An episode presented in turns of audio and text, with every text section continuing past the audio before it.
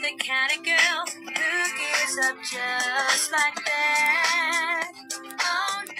嗨，大家好，欢迎来到了今天的讲对故事哈。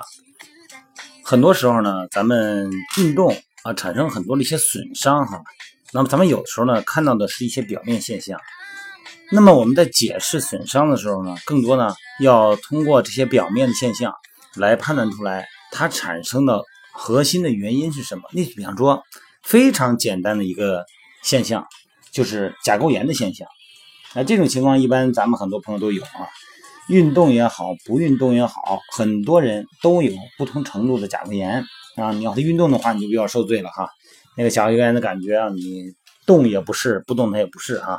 而且呢，似乎还没有一个周期，你感觉不出来它什么时候能好。一般来讲呢，咱们聊聊甲沟炎这个问题呢，跟咱们的运动的轨迹啊，跟你的运动模式等等都有关系，但是还和你的生活习惯有关系。你比方说。甲沟炎呢，很多人呢，咱们在绞指甲的时候呢，愿意出于美观哈，把这个指甲绞成一个圆弧的形状啊，好看，哎，圆乎乎的，就拿小锉一锉，哎，感觉很圆润。那么其实呢，这个呢是挺重要的一个产生甲沟炎的原因。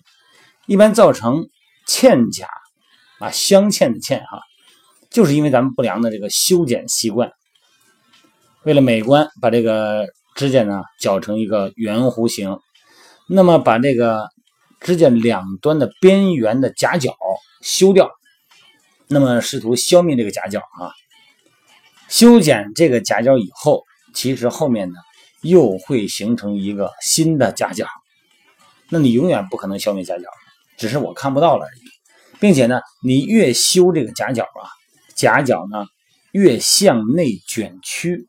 那么这个时候呢，如果你要再穿一个那个鞋，比方说那种女士哈，或者尖一点的鞋啊，或者说是男士穿一些皮鞋哈，那么就会让你的甲沟组织呢挤向夹角，那么夹角就会镶嵌到肉里边，导致这个嵌甲哈。这是一个原因，就是修剪这个指甲盖的一个习惯性的原因。还有一个原因呢，就是这个鞋啊肩部鞋尖儿那种太紧啊，这个原因一般这个情况是女性哈。啊，穿那个高跟鞋呀，呃，叫什么辣椒鞋是吧？啊，跟辣椒似的，前头溜肩，啊，还特别挤。那么这个挤压，像这个甲沟软组织呢生长，把这个指甲硬硬的给挤进去。其实呢，并不是我们的指甲长到的肉里，那这种情况下呢，是我们肉挤向了指甲角，啊，经过摩擦以后呢，然后呢，这个软组织肿胀，然后呢，加重了嵌甲。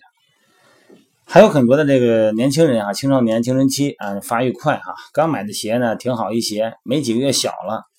你说这，哎，我还特别喜欢这个款式，那新的还没买，那我先凑着穿吧，连蹦带跳的哈。结果呢，就会形成这种嵌甲的状态哈，不好意思扔嘛，这鞋有的还是所谓的叫什么经典版哈，哈，买不着了，那只好委屈脚了。这样的话呢，这个脚趾受到挤压啊，产生这种情况。还有一种情况呢，就是外伤啊，经常踢球啊，哈，踢踢或者跳啊，产生落地冲击，也是类似于踢球踢到硬物这种感觉哈。那么产生了这个甲板的撕裂，引起甲板侧缘，哎，更接近甲沟组织而形成嵌甲，这个也是咱们青春期的学生们多见哈。其实我要说的呢是第四个原因，就是重力线的问题。咱们脚的落地啊，重力线，假设如果你能想象到。你的内侧足弓塌陷啊，偏向内侧足弓，那么这个时候呢，我们的压力呢就会进入到内侧，而且呢可能会造成拇指的外翻。那么这个时候呢，它产生的挤压感也是格外强烈的。那么时间长了以后呢，也会形成嵌甲。那你想这个时候再加上一些真菌性的经常运动的人群呢，啊跑跳啊各种训练方式造成的呃一些局部的压强过大，再加上一些真菌感染哈。这些因素就造成了甲沟炎，啊，而且甚至于说呢，很让你头疼。你说它是病吧，也不算大毛病。你不管它吧，咱们能理解为的所谓理解的就是处理怎么处理，就是在不断的修修再修。结果你修着修着是越修越往里扎啊。且在某些重力线问题的时候哈，解决的方案呢，呃，应该是调整你脚的重力位置。那至于是什么因素产生的重力线靠内侧？是脚踝的因素、足弓的因素、足底筋膜的因素、小腿三头肌的因素，还是膝盖的因素？那么还是我们髋的因素？这个呢，还是要让教练给你做体态评估以后再解决。你看，这么简简单单一个甲沟炎，它也能反射出很多身体重力线方面的一些因素啊，体态因素、运动走路的模式方面的错误都能反映出来哈。小毛病、大毛病，有的看着是小毛病。其实背后呢，可能是大毛病。那么希望大家呢，在运动之前哈，不要草率的啊，以这个减肥呀，或者说怎么能翘臀呐，哈，怎么能够甩脂啊、甩油啊，把这个看得特别重啊，然后寻寻觅觅哈，找到那种更高级的哈、更牛的那种训练方法，然后赶紧就拿着去练。那么真的是很多很多的动作。真的是很精彩啊！你看人家视频上，呃，这个人家其他的健身者做起来以后这么精彩，而且呢还吸引人的眼球。那么咱们拿过来以后，真的是咱们做起来就这么容易吗？那如果我的灵活度不够，我勉强做了这个动作，我的身体会不会因此而出现了代偿性的动作呢？那如果代偿动作出来以后，我的受力点、发力的方向、方式、募集肌肉的顺序。可能全都改变了，那么因而呢，又出现了看似表面上这么简单的一个啊，形成一个甲沟炎。哎，那为什么你左脚有甲沟炎？请问你右脚没有呢？那是不是跟你那个发力的模式两边不对称有关呢？这一切的一切，咱们都值得考虑一下哈。很多的一些损伤啊，咱们就觉着好像很正常，其实呢，哎，健身嘛哪有不疼的呀？其实可能影射出很多的重力线和骨骼排列的问题。